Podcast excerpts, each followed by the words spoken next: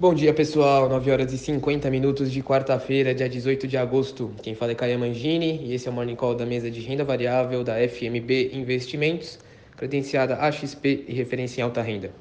Começando aqui com as bolsas, o índice Bovespa fechou o dia ontem em queda de 1,1%, na casa dos 117.900 pontos. Já agora pela manhã, mercados futuros operando no terreno misto, futuro do Ibov subindo 0,3%, recuperando-se de duas quedas consecutivas Vale lembrar que hoje é dia de vencimento de opções sobre o índice, algo que deve movimentar a disputa entre comprados e vendidos na B3 e trazer volatilidade para a bolsa. O S&P 500 opera em queda de 0,1% depois da realização de ontem no mercado à vista, que interrompeu uma sequência de cinco altas. O mau humor teve como catalisador a queda nas vendas do varejo nos Estados Unidos.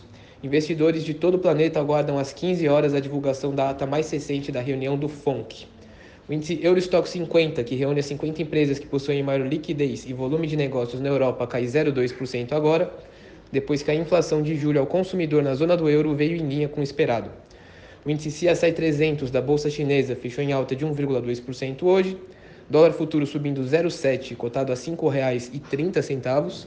Petróleo do tipo Brent, que é a referência da Petrobras, subindo 1,1% depois de quatro sessões consecutivas de quedas mantendo no radar o impacto da variante Delta na demanda.